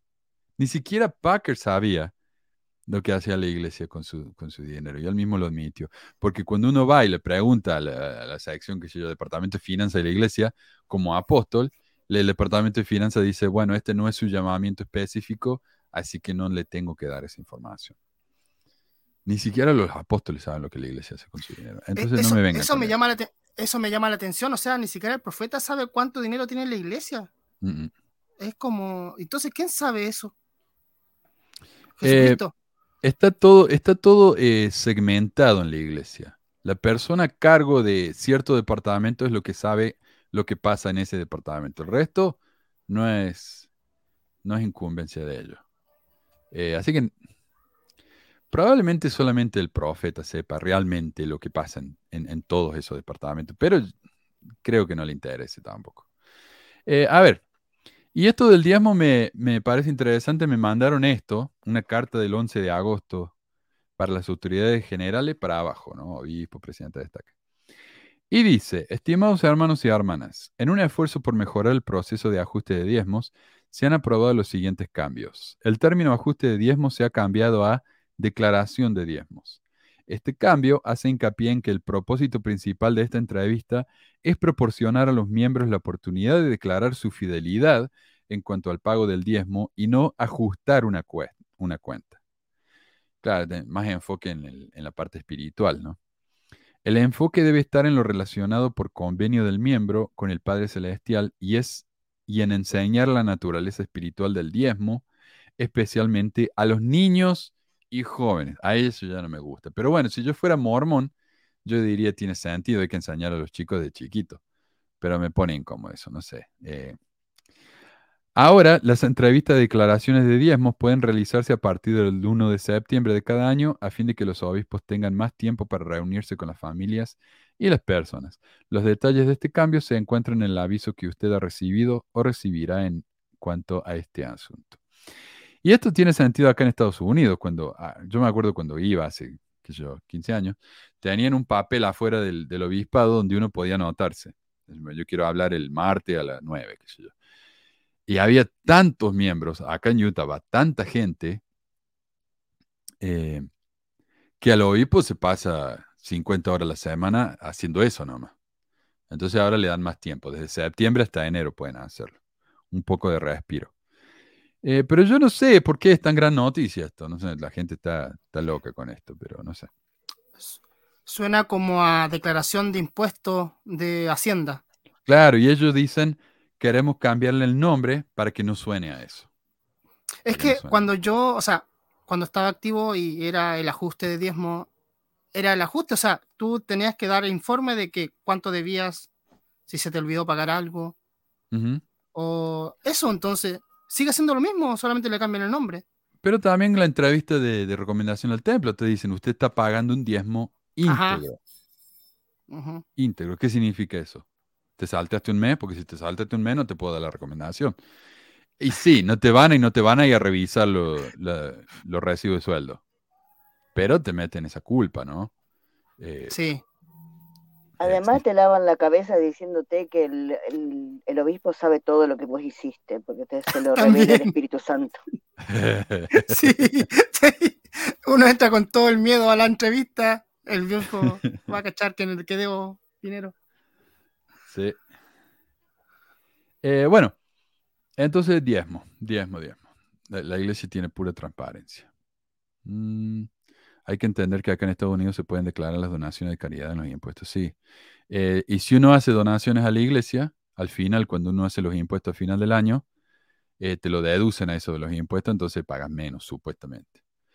Pero la realidad es que para pagar menos en los impuestos tenés que dar casi la mitad del sueldo en caridad, porque yo nunca recibí un descuento por lo que di a la iglesia, y eso que daba el 10% o más. Bueno, veamos, este es el último clip de la entrevista que quiero compartir. Sí, sí, como que eso equivalía como al servicio militar o a las 60 horas allá en el estado de los Utah. aquí. Venir aquí de misionero. No, mira, el servicio misional es, es una responsabilidad de los jóvenes de la iglesia, tanto los varones como las hembras se espera Obligatorio que lo es. puedan hacer. Se espera que lo hagan. En el evangelio no hay nada obligatorio, todo es por voluntad propia.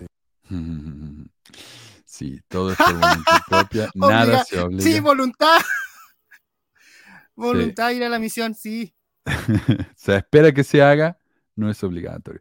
Como ya dijimos la semana pasada, eh, Kimball, creo que fue Kimball, no me acuerdo, eh, vean el programa de la semana pasada. Uno, un profetoide dijo que, sí, fue Kimball, que, que ir a la misión no es obligatorio, pero nada es obligatorio. No es obligatorio eh, obedecer la ley de castidad, no es obligatorio pagar el diezmo, pero si quieren que, si no lo hacen, eh, no van a recibir lo que es mejor para ustedes. Es como cuando la mafia dice, qué linda casa que tenés acá, qué lástima si le pasara algo, ¿no? Eh, ese tipo de cosas, ¿no? Eh, mi- ok. Eh, aquí iba con esto, me distraje con los comentarios. Entonces, claro, no es obligatorio, pero si no lo haces, simplemente. Tampoco es obligatorio no asesinar. O sea, dejemos eso en claro. Pero ya sabes lo que te va a pasar si asesinas a alguien. Pero es chistoso porque dice nada es obligatorio. Pero es que dentro de la iglesia todo es obligatorio. Todo te lo hacen, todo te lo hacen ver como obligatorio. O sea, tienes que orar, tienes que leer porque es obligatorio, tienes que pagar el diezmo porque es obligatorio, tienes que ir los domingos porque es obligatorio, tienes que ir a una misión porque es eh, obligatorio. Entonces, si no te juzgan los vivos, te juzgan los miembros. Lo Yo mismo. entiendo, no es obligatorio porque nadie te va a poner una pistola en la cabeza y te va a decir que tenés que ir. Pero si no lo haces, no te vas a ir al cielo super VIP, ¿no? Así que en parte sí es obligatorio. Pero bueno, esa era la, entrevista con este hombre en la radio, ahí con el, la radio del, del narcotraficante. De nuevo, si saben algo de la actualización de la LOFO, que me lo comparten, porfa, porque lo más nuevo es del año pasado. Así que quiero, quiero saber qué está pasando con eso. Sí, Tengo parece curiosidad. que había alguien de República Dominicana en el chat, pero no sé, no hablo más. Dale. Si lo ven por ahí, ah, leamos unos comentarios y ya terminamos. Un poquito más corto. Dice Giorgio, alguna vez le conté a mi obispo acerca de un encuentro amoroso que tuve pasado casi 10 años. Uh, para, se me fue. Em, me reencontré con él y me volvió a preguntar más detalles. Uh, ok. Eh, Ah, ¿qué pasa dentro del templo? Becky dice, yo escuché que hacían rituales sexuales y entrega de mujer. Yo también. Eso de las orgías adentro del templo, sí, yo escuché eso. Em, Alessandro dice, si la iglesia restaurada como un inicio llegará un tiempo en que se realizará sacrificio de sangre y se practicará la poligamia. Si es la iglesia restaurada, eh, eh, la poligamia sí, pero lo del sacrificio de sangre, recordemos que eso no es de la iglesia de Cristo. Eso es de antes de la iglesia. Supuestamente él cumplió todas las cosas, pero en la época de Jesús esas cosas se hacían en el templo. Ahora, cuando Jesús vino, él era el, el símbolo de ese sacrificio, ¿verdad? En el templo se hacían sacrificio de corderos sin mancha, sin marca, tenía que ser un cordero perfecto. Eh, era obviamente un símbolo. Entonces, cuando viene Jesucristo, Él es el cordero perfecto, sin mancha, sin marca. Eh, entonces, Él, lo que me hace pensar a mí que una vez que vino Jesucristo, ya no hace falta más el templo, porque el templo era Sí. simplemente un, símbolo de Él. Se supone, pero ahora se ve más como para redimir a los muertos, más como para hacer obra vicaria. Lo cual tampoco tiene sentido. ¿Por qué, ¿Por qué Dios tiene que ponerse a sí mismo reglas que luego él tiene que cumplir o la gente no se puede salvar? Me parece un poco medio TOC eso, no sé. Eh, y, la Biblia habla, él mismo dice ahí, en un, no lo puse acá, pero él habla en el programa de que la, la Biblia menciona el bautismo por los muertos. Sí, lo menciona. También menciona que la gente adoraba a Baal, a Baal, no sé qué, pero eso no quiere decir que haya que hacerlo. En la Biblia en ningún momento dice que hay que bautizarse por los muertos. Es, que, es que si lo hubieran hecho, hubiera salido más información al respecto. Si fuera tan importante. Sale, un versículo solamente. Es como. y el versículo que dice: si no se bautizan por los muertos, eh, si no creen que los muertos resucitan, ¿por qué se bautizan por los muertos? Lo que está diciendo esa escritura es que hay gente que cree que los muertos resucitan y por eso se bautizan por ellos. Nada más. No está diciendo nada más que eso. Eh, pero bueno, ellos, ellos... Es que es un lindo mensaje ese. ¿Qué pasa? Porque hay muchas iglesias evangélicas que si uno no nació en el tiempo y en el lugar correcto en el que uno le hayan enseñado a Jesucristo, simplemente no se va a salvar. Y eso es un mensaje muy feo. Entonces, eh, José Smith lo arregló un poco, habló del, bautismo por los muertos, y está lindo el mensaje, pero a Dios no le hace falta esas cosas. Si Dios quiere salvar a alguien, lo salva y listo. Así es. Tampoco tiene que andar sacrificando a su hijo, También tiene que ver mucho que ver con el, con el origen de la familia eterna. Es un buen, un buen vínculo también. O sea, eso también te ayuda a decir, no, voy a estar con toda mi familia y por eso me esfuerzo para poder hacer obra vicaria y poder ayudar a los demás. Este mensaje de la obra vicaria es algo que le vino tan bien a la iglesia, porque piensa todos los beneficios que tienen. Como dijimos, pueden construir templos que son un marketing inmediato. Era una crítica de Pablo, claro. Era una crítica a la gente que hacía ese tipo de bautismo. Y yo hice un programa acerca de eso. Capaz que lo pongo en la descripción si me acuerdo. Eh, marketing. Es un excelente negocio de bienes raíces. Y además de eso, mantiene a los miembros ocupados haciendo cosas completamente inútiles. Yo iba a la... la única familia eterna que conozco es la de Fast and Furious, sí. Lo más importante de las familias. Eh, pero yo como miembro, yo me acuerdo que decía, bueno, yo no soy tan bueno, no hago tanto para los pobres, pero voy al templo toda la semana. Y eso me hace a mí una buena persona porque estoy ayudando a alguien. Realmente estaba haciendo completamente inútil, pero yo me sentía que estaba haciendo algo. Así que mantiene a los miembros ocupados haciendo algo eh, en la iglesia. Es la forma de que no puedan averiguar. Sí, también. Y también es forma de no poder. Ah, perdón. no, termina Carlos y después David. Ok. Es la forma de, no pensar en, afuera del, tiesto. Es para mantenerte dentro 100% y no pensar y no pensar y mantenerte ahí. Y es lo que hace. ¿Qué dijiste, David? Perdón, no te escuché. Que te, ¿Qué es la motivación principal para pagar el diezmo? Poder ir al templo y salvar a tu familia. Cuarto beneficio. Te obligan a pagar el, el diezmo. Y cuando vas, manipulación emocional, porque cuando vas al templo, lo más importante, dice la gente, es después de que hiciste la ceremonia, entras al reino celestial, al reino celestial, al salón celestial, que es hermoso. Es todo blanco, los, los sofás de blanco, la, alfombra blanca, los, candelabros de cristal, y te sentas ahí y meditas, dicen. Entonces te sentado en el templo pensando. ¿Y de qué vas a pensar? Acerca de qué bueno que es ir al templo. qué aburrido era estar ahí. Qué aburrido era estar ahí. Era muy aburrido. Ni los dos dijimos lo mismo. y yo me sentía mal porque cuando iba al, al, salón celestial yo ya me quería ir y cambiarme y irme a la casa. Pero como todo el mundo estaba sentado, pensando y reflexionando, yo sentía que tenía que hacer lo mismo. Entonces sí es presión social también, ¿no? Me acuerdo la primera vez que entré y dije, oh, va a ser espectacular. Me senté y me aburrí tanto, tanto, tanto que después ya era como tedioso porque después de pasar dos horas estando sentado, escuchando lo mismo día tras día, después de entrar ahí era, era súper aburrido. Nancy dice, si es Dios, si Dios salva a todos, pero le pone la responsabilidad a uno que salve a otros, no manda a salvar. Y también tenemos que salvarnos nosotros mismos. Ese también es el problema de que muchos cristianos dicen que los mormones no son cristianos, porque el sacrificio de Jesucristo no es suficiente. En la iglesia tenemos que hacer un montón de cosas. Tenemos que ir al templo, tenemos que bautizarnos, tenemos que eh, hacer todas estas ceremonias. Y luego de eso, tenemos que seguir yendo a la iglesia todos los domingos por el resto de la vida. Eh, y una predicar vez, el evangelio y regalar el libro del mormón y... Es una ley de consagración completa que tienes que hacer después de entrar al templo. Es, es un poco más vender tu vida a la iglesia y, y recibir algo a cambio, pero algo, algo a cambio que no vas a ver después de, de, que, de que te mueras. Claro.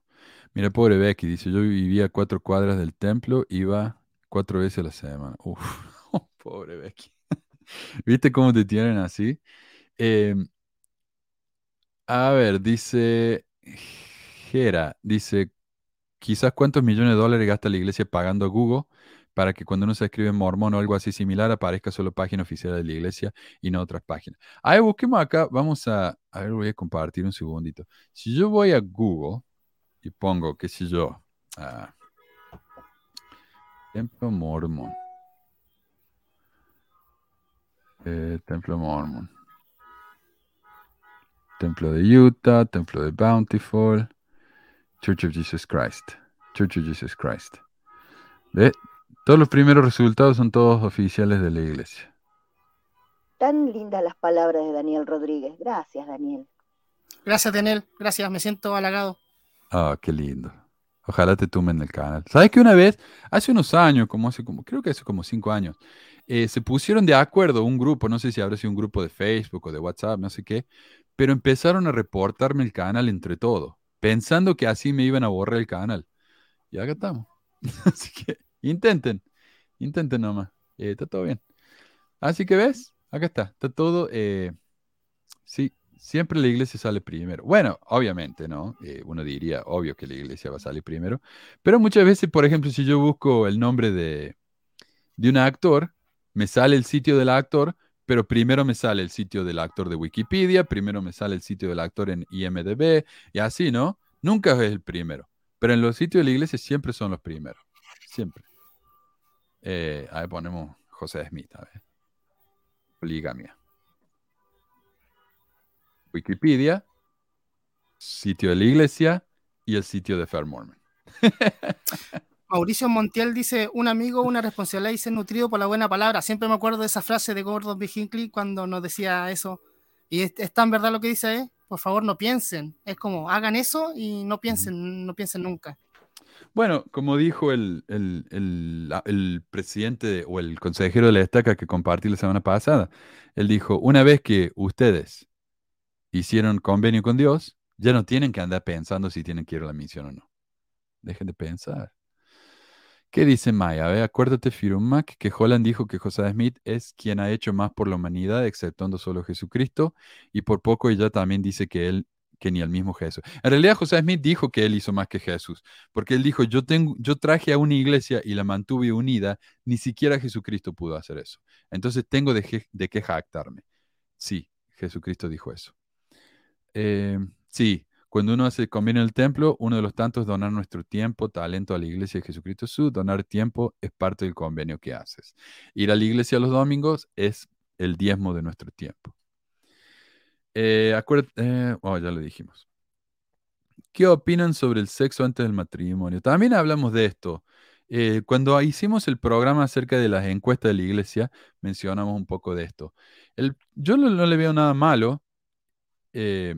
incluso estaba hablando ayer con un amigo de, de la pornografía. Y la pornografía, el problema es que cuando uno ve pornografía y ese es como uno aprende del sexo, uno va a tener una idea increíblemente incorrecta de cómo es el sexo.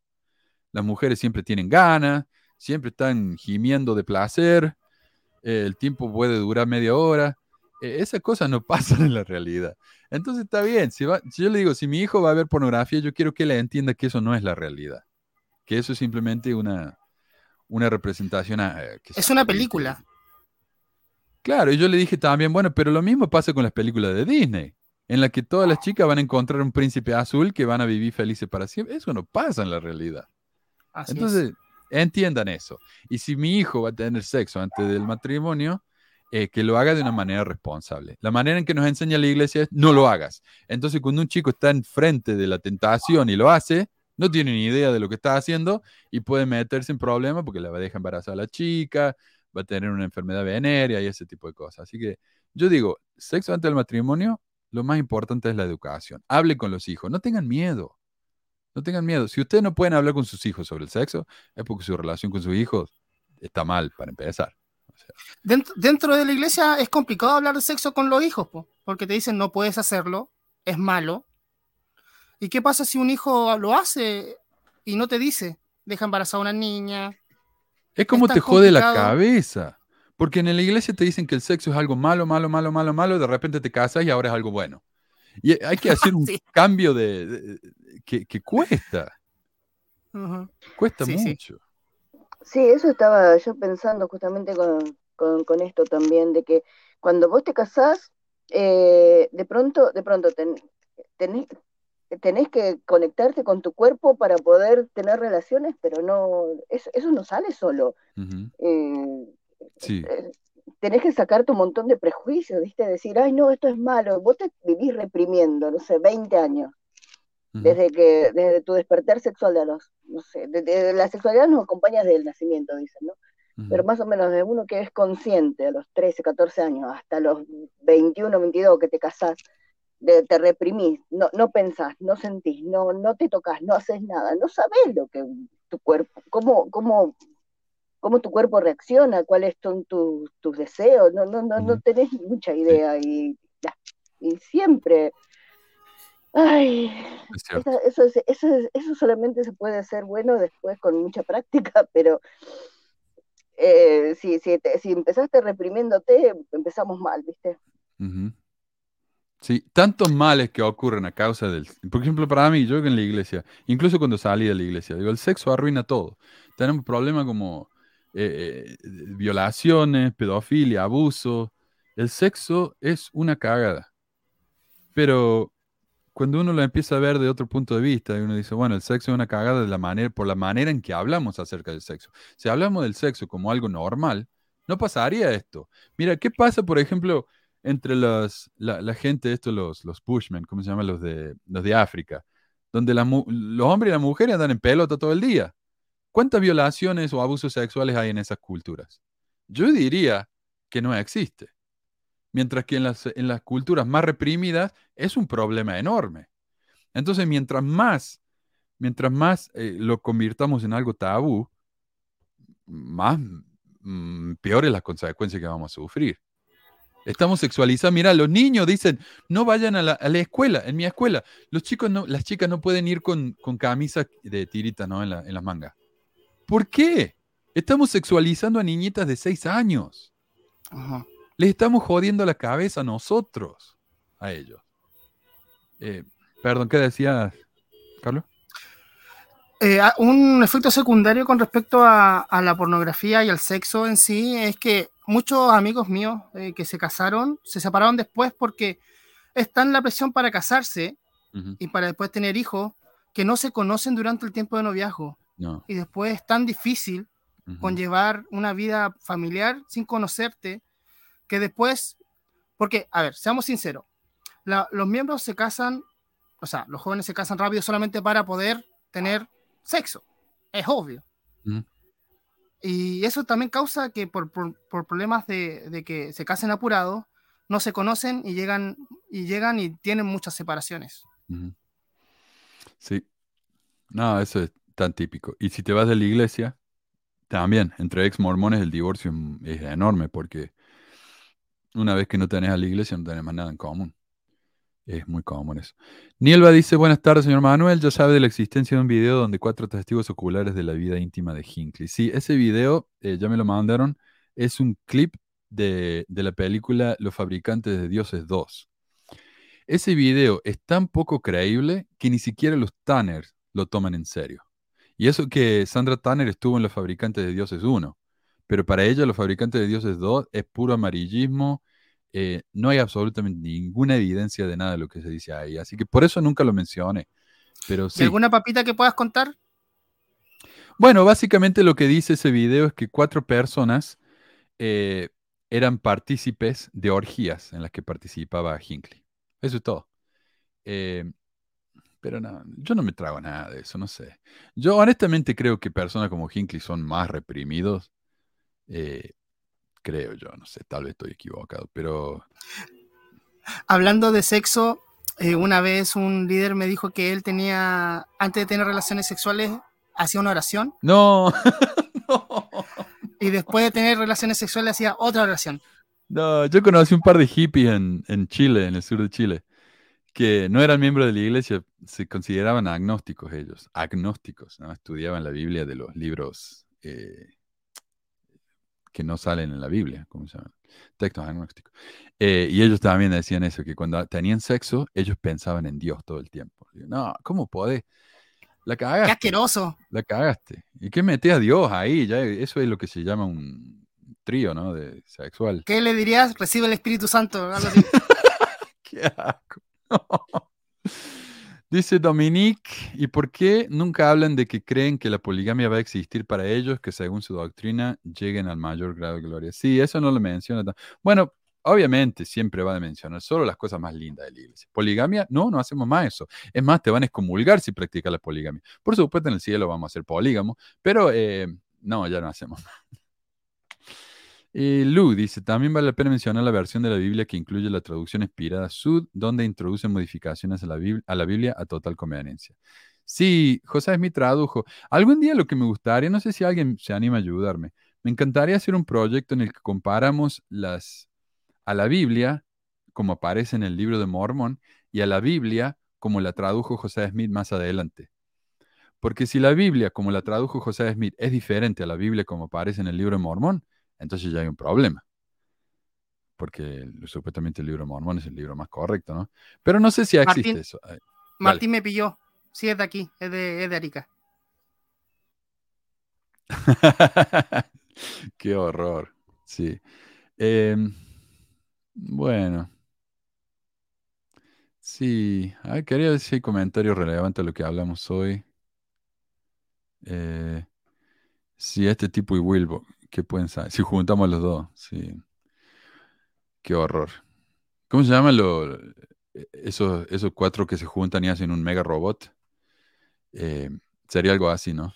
¿Los Power Rangers? Los Power Rangers. los Power Rangers mormones. Eh, ah, sí, Adriana dice en la serie ese dócil, de, acerca de Warren Jeffs, se muestran las fotos de los tres primeros profetas, José, eh, José Brigham y John Taylor. Sí, sí, sí, ellos creen en eso. Y justamente dice Mario, por eso se llaman fundamentalistas, porque siguen a los profetas originales. Eh, aclara Rubén. Bueno, el Congreso no quería aprobar al apóstol Reed Smoot en el, en el Senado. Hubo audiencias e investigaciones que la iglesia todavía practicaba la poligamia. Exacto. Sí. Eh, eso es toda una historia también. ¿Sabes que el tema de, de, de Smoot, que fue el primer senador de Utah, una vez que ya Utah era Estado, el primer senador de Utah, y nadie lo quería aceptar. Los, otros senadores decían, no queremos que él sea senador porque es mormón y seguro que es polígamo. O sea, aquí hicieron la investigación. Y los hearings, las audiencias de, del, de Smooth son volúmenes y volúmenes. Tenemos información a, a cagarse. Eh, justo acabo de salir del centro de conferencia de ver a los Piano Guys. Piano Guys. Seguro ahí en ese show se gasta más dinero de lo que donaron este año. Mm, sí. Eh, pero bueno, ahí está, ya me, ya me quiero ir. El reto lo respondemos más tarde. Gracias entonces a todos por, su participación, por los comentarios. Eh, gracias, Carlos. Muchísimas gracias por tu participación. Mira ahí para los que querían escucharlo, Carlos. Me encantó. Muchas gracias. Eh, y también gracias entonces a David y, bueno, y a todos los que han donado. Eh, eh, muchísimas, muchísimas gracias. nos vemos entonces. por todo, todo el trabajo, todo el tiempo que pones. Bueno. Me reí harto hoy día, me reí harto en el programa. Bien, bien. Qué lindo escucharte, Carlos, cuando quieras. ¿ah? y bueno, entonces nos vemos la semana que viene si tienen algún testimonio o algo que quieran mandar, menos de cinco minutos, por fácil lo, lo tocamos acá en el programa. Y bueno, nos estamos viendo. Hasta la próxima. Adiós. Chao.